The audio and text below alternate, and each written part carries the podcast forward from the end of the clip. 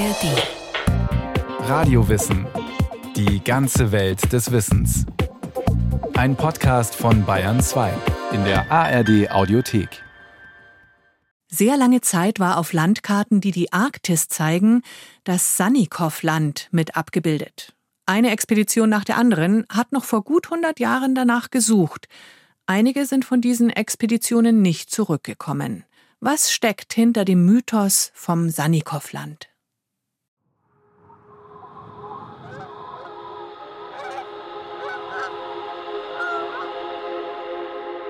Folgt man den sibirischen Wildgänsen gen Norden in das ewige Eis, so entdeckt man bald hinter der Kotelny-Insel einen bläulichen Schimmer am Horizont. Beim Näherkommen wird er dunkler und dunkler, bis er sich zu einer schroffen Bergkette verfestigt. In der unerbittlichen arktischen Kälte ist der Aufstieg an den steilen Berghängen mühsam. Doch zieht man sich an der letzten Kante hoch, wird man Wunderbares erblicken. Das satte Grün der Wiesen und Bäume, heiße Geysire, die aus der fruchtbaren Erde sprudeln, die wilden Mammuts, die durch die urzeitliche Flora streifen und die blau tätowierten Gesichter eines verschollenen Indigenenstamms. Das Sannikov-Land – eine mystische Arktisinsel mit Atlantis-Charakter. Gefunden wurde dieser wundersame Ort schließlich nie. Hat dieses Land überhaupt existiert? Ich bin überzeugt, dass es existiert hat. So der Geologe und Autor Wladimir Afanasjewitsch Obruchev in seinem Roman Sannikov-Land. Zitiert mit freundlicher Genehmigung des Verlags Neues Leben in der Eulenspiegel Verlagsgruppe Berlin. Die Existenz des Sannikov-Lands ist einer von vielen Mythen, die sich im Zarenreich des 18. und 19. Jahrhunderts um die Arktis spinnen. Zu dieser Zeit ist die Arktis ein weißer, also ein unausgestalteter Fleck auf der Landkarte. Im faszinierenden Unbekannten des ewigen Eises wird eine Nordostpassage entlang der eurasischen Nordküste vermutet, dass der Nordpol möglicherweise eisfrei sei und irgendwo im Eismeer soll der achte Kontinent Arktika zu finden sein. Auf unentdeckten Inseln sollen große Reichtümer schlummern. Es gibt ja diese Inselmythen in der Kulturgeschichte zuhauf, dass man vermutet, irgendwo im Ozean hat sich eine Insel gehalten mit glücklichen Menschen. Also diese Inselutopien gehen ja bis in die, in die Antike zurück, Atlantis oder konkreter für die Arktis an die Hyperborea. Also diese Vorstellung, dass es irgendwo fernab der Zivilisation glückliche Menschen gibt, die warum auch immer mal abgeschieden wurden. Und dann projiziert man einfach diese Vorstellungen, die es schon gibt, auf diese Insel. Professor Andreas Renner vom Lehrstuhl für Russland-Asien-Studien an der Ludwig-Maximilians-Universität in München. Es sind die Indigenen der sibirischen Küste, die bereits seit Jahrhunderten mit ihren flachen Booten das Eismeer befahren. Im 17. Jahrhundert gibt es erste Erkundungsfahrten von russischer Seite, und es sind zunächst Entdecker und Eroberer, die von einer Flussmündung über das Meer zum nächsten großen Fluss fahren. Hierbei entstehen die ersten Karten dieser Region. Sie sind allerdings nur zum Navigieren gedacht und nicht einmal mit Längen und Breitengraden versehen. Wissenschaftliche Fahrten beginnen in den 1730er Jahren mit der großen nordischen Expedition, angestoßen von Marineoffizier Vitus Bering und beauftragt von Zarin Anna Iwanowna. Ganze zehn Jahre dauert sie. Die Karten, die die Forscher entwickeln, bleiben jedoch unvollständig. Man wollte es kennenlernen. Die Tiefe und die Temperatur der verschiedenen Wasserschichten messen und die Zusammensetzung des Wassers sowie die darin lebenden Tiere und Pflanzen, den Meeresgrund, die Richtung der Strömungen usw. So erforschen. Doch es gibt noch eine weitere Gruppe, die Interesse an den arktischen Gewässern hat. Kaufleute, die mit Pelzen und Elfenbein handeln. Ein solcher Händler ist auch der Namensgeber und Entdecker des Sannikov-Lands. Jakov Sannikov aus Jakutsk sammelt die Stoßzähne von Walrössern oder lässt sie erlegen, um das Elfenbein teuer zu verkaufen. Doch dann findet er eine noch lukrativere Einnahmequelle im ewigen Eis. Mammutelfenbein. Also er hatte entweder Glück oder ein Gespür für. Es gibt auf den nordsibirischen Inseln sehr viele Mammutkadaver. Also das Mammut hält sich in Nordostsibirien ungefähr bis 1500 oder 2000 vor der Zeitrechnung. Also das letzte Refugium des, des Mammuts. Und sie können dort nicht weg, sondern sie sterben dann tatsächlich zu Hunderten auf diesen Inseln mit dem Anstieg des Meeresspiegels. Und Sanikow ist einer der ersten, der systematisch diese Mammute sucht und ihnen die Stoßzähne wegnimmt und sie dann teuer verkauft. Also ein sehr erfolgreiches Business und er ist tatsächlich dann wegen seiner Ortskenntnisse an einer wissenschaftlichen Expedition im Jahr 1809 beteiligt, die diese neusibirischen Inseln vermessen soll. Mit Matthias Hedenström, einem verbannten Beamten aus Riga, bricht Sanikow im Namen des Zaren zu der Mission auf. Das Leben auf einer solchen Expedition ist hart. Die flachen Schiffe mit niedrigem Tiefgang, mit denen man im Eismeer navigieren kann, haben oft keine Kajütenaufbauten. Es ist dort eng, kalt und nass. Viele Menschen, die sich in die Arktis wagen, sterben an Erschöpfung, Hunger, Kälte oder Skorbut. Doch wer erfolgreich zurückkommt, den erwarten oft Ruhm oder Reichtum. So auch Sanikow, der nicht nur eine neue Insel entdeckt, sondern gleich noch eine zweite, wie er denkt. Im Jahr 1811 erblickt der Händler nordwestlich der Kotelny-Insel eine unbekannte Landmasse. Diese ist für die Expedition allerdings unerreichbar. Hedenström trägt die gesichtete Insel dennoch in die Karte ein, unter dem Namen Sanikow-Land. Damit setzt er ihrem Entdecker ein Denkmal. Doch eine Sensation ist es noch lange nicht. Denn schließlich sind viele Inseln zu dieser Zeit unerreicht. Zehn Jahre später schickt die zarische Admiralität eine neue Expedition los, um die Karten weiter auszuarbeiten. Später schien es, als seien die Angaben Sanikows widerlegt worden.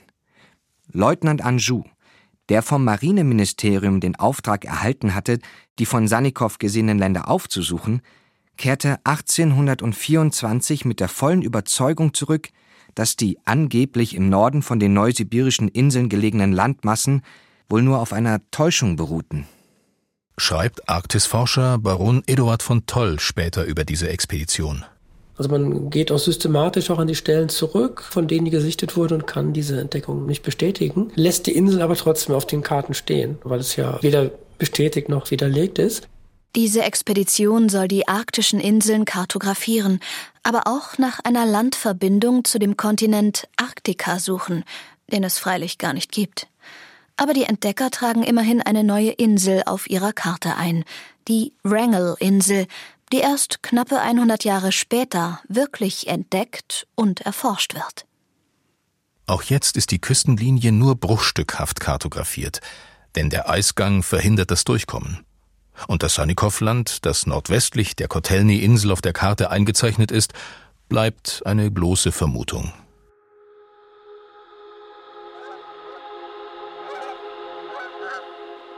Solche weißen Flecken auf der Karte wie unentdeckte Inseln und der bisher unerreichte Nordpol reizen aber auch die westlichen Staaten, ihre Überlegenheit zu demonstrieren. Es gibt so ein, heute würde man sagen, so ein Arktis-Hype oder so ein Polar-Hype.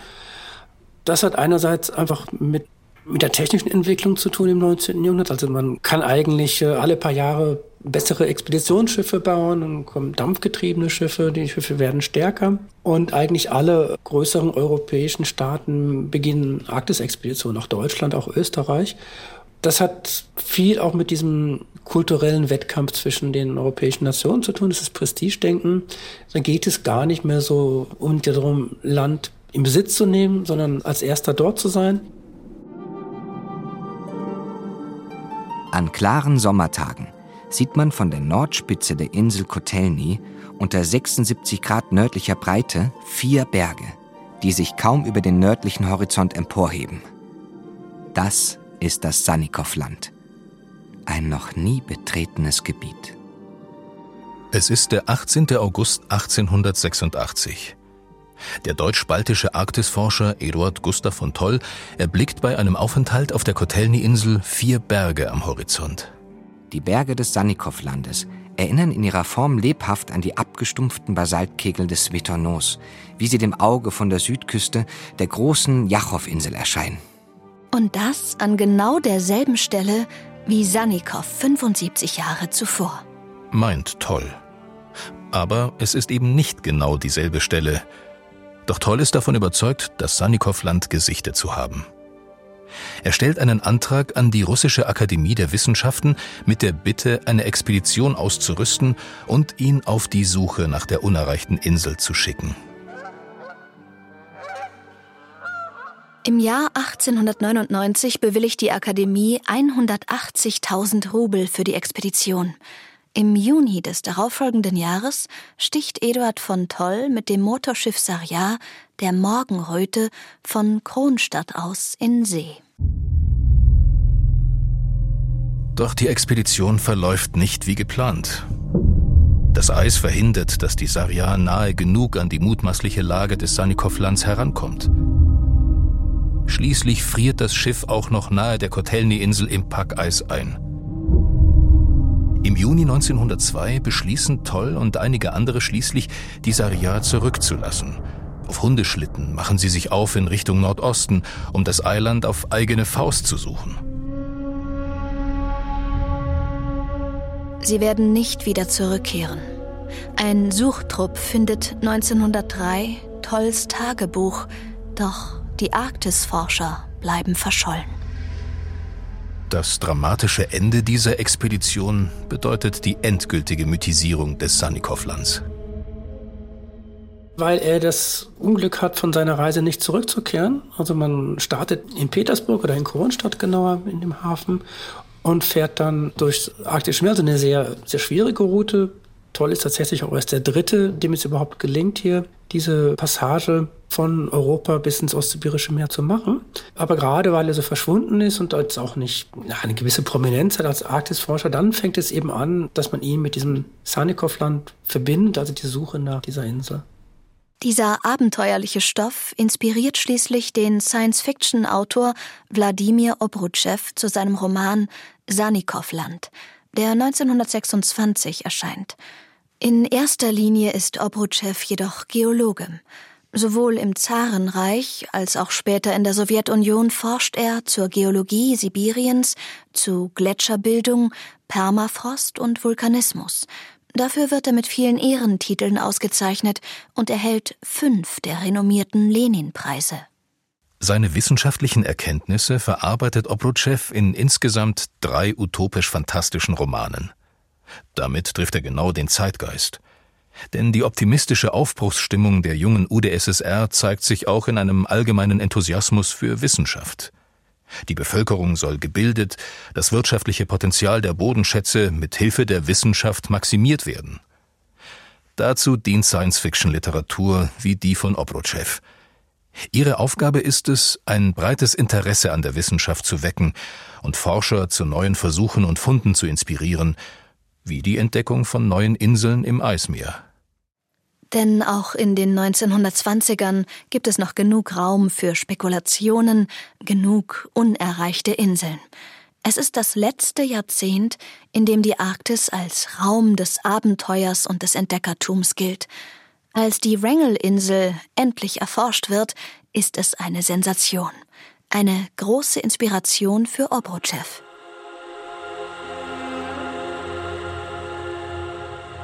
Das ist ein Traumland. In Obrutschews Roman machen sich drei verbannte Studenten zusammen mit zwei sibirischen Händlern auf den Weg. Im Auftrag eines Mitglieds der Akademie der Wissenschaften reisen sie zum Sanikow-Land. Dieses geheimnisvolle Land zog die beiden nicht minder an als unsere drei Freunde, und sie waren froh, dass ihnen das glückliche Los zugefallen war, es als Erste aufzusuchen. Den Zug der Wildgänse gen Norden sehen sie als Beweis für die Existenz einer warmen Insel im Eismeer.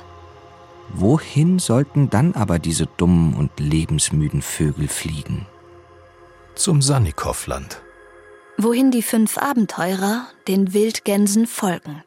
Sie finden die langgesuchte Insel ohne Probleme und staunen nicht schlecht, als sie entdecken, dass das Sanikow-Land ein riesiger Vulkankrater ist, in dessen Wärme urzeitliche Flora und Fauna gedeihen.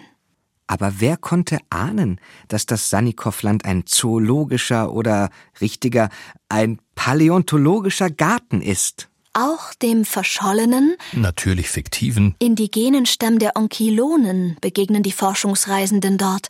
Sie werden gastfreundschaftlich aufgenommen und erforschen eine Weile ungestört das Sanikow-Land.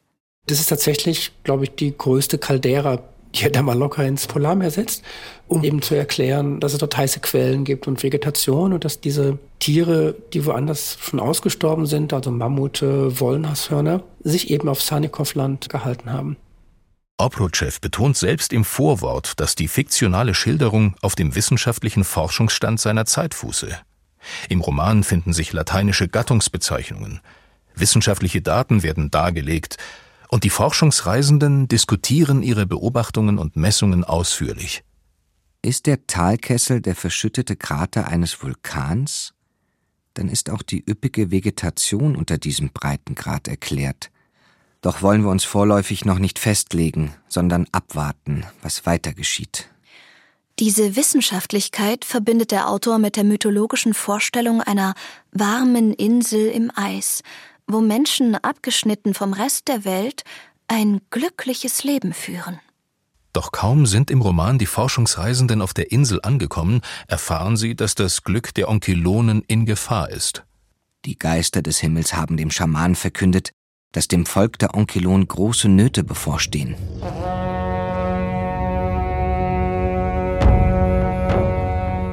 Soweit das Auge reichte. Überall stand Wasser. Sämtliche Wiesen hatten sich zu Seen verwandelt, die Wälder hoben sich als schwarze Inseln oder Landzungen im weiten Rund des Wasserspiegels ab, im Lichte der aufgehenden Sonne schimmerte das Wasser wie funkelndes Silber. Das System der Insel gerät aus dem Gleichgewicht. Die Temperatur sinkt, das Wasser verschwindet zunächst aus dem heiligen See der Onkelonen, nur um den gesamten Talkessel zu überschwemmen.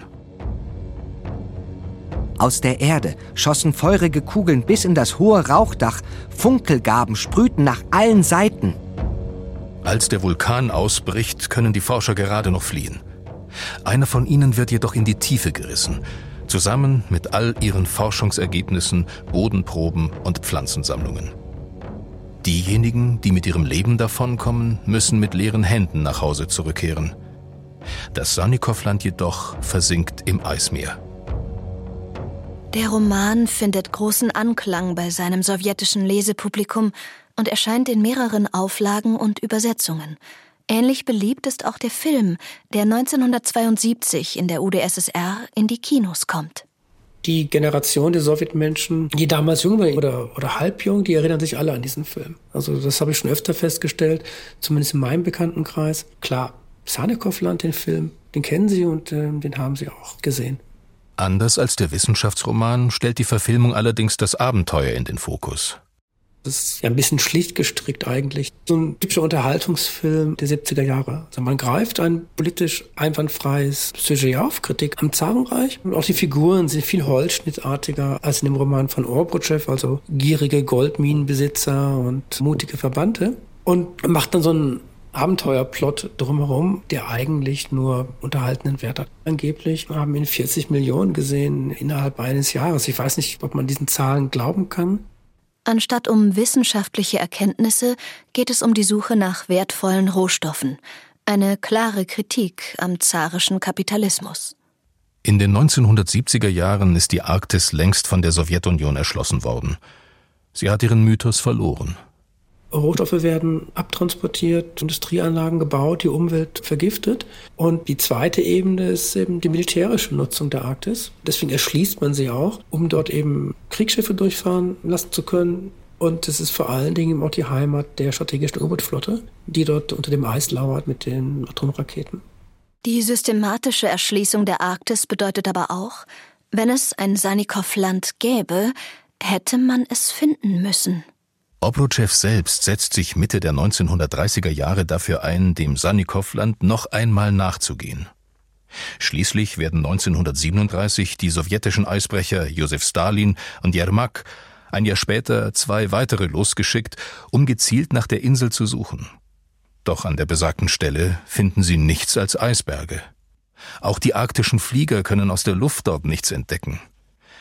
Man vertraut den Ergebnissen dieser Expeditionen – Damit gilt die Existenz des Sanikow-Lands als widerlegt. Nach über 100 Jahren wird es von den arktischen Karten gestrichen. Und Obrutschew? Der ist überzeugt, dass die Insel existiert haben muss.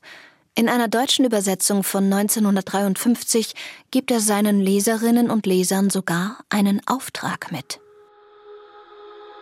Vielleicht stellt sich einer der jungen Leser, wenn er Polarflieger geworden ist, die Aufgabe, das Rätsel um das Sanikow-Land zu lösen.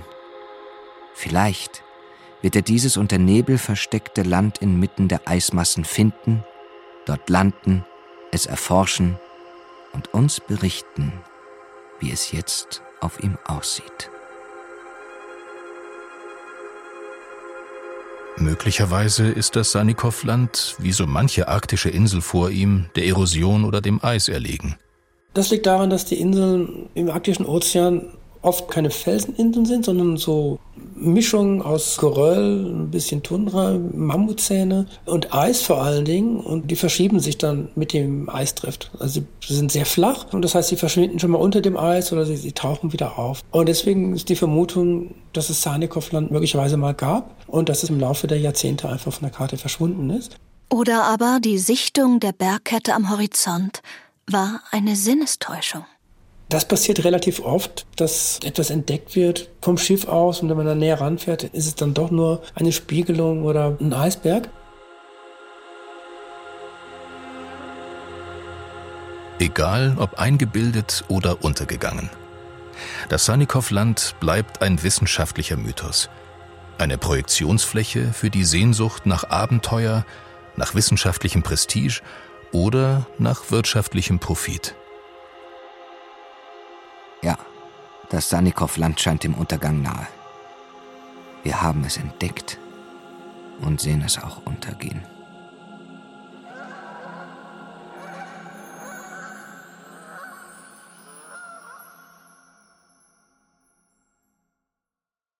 Die Legende vom Sanikow-Land. Fiona Rachel Fischer auf der Suche nach dem Paradies mitten im Eis. Einen eisfreien Nordpol konnte sich damals auch der russische Universalgelehrte Lomonossow vorstellen. Nie gehört bisher den Namen, lässt sich ändern. Zu diesem wirklichen Ausnahmeforscher im Zarenreich haben wir eine extra Radiowissen-Folge. Michail Wassiljewitsch Lomonossow, ein Genie der Aufklärung. In der ARD-Audiothek und überall, wo es sonst Podcasts gibt. Der Link dazu steht auch in den Shownotes. Wie wir ticken. Wie wir ticken. Wie wir ticken euer Psychologie-Podcast. Große Gefühle und kleine Abenteuer, Liebe und die Kunst, sich zu streiten. Wie kann Versöhnung gelingen? Was macht Frauenfreundschaften aus? Was hilft gegen das ewige Aufschieben? Solche Fragen beantwortet der neue Psychologie-Podcast der beiden Podcast-Champions Radio Wissen und SWR2 Wissen. Lebensnah und wissenschaftlich fundiert nimmt euch unser Podcast Wie wir ticken mit in die Welt der Psychologie. Wir fragen, wie Gefühle, Gedanken und Verhaltensweisen entstehen und warum. Wir reden über Sehnsüchte und Süchte, wir klären auf über psychische Erkrankungen, gehen zurück in die Kindheit und wir sagen, wie ihr euch und andere besser verstehen könnt. Wie wir ticken, euer Psychologie-Podcast von Radio Wissen und SWR2 Wissen. Alle Folgen findet ihr in der ARD Audiothek.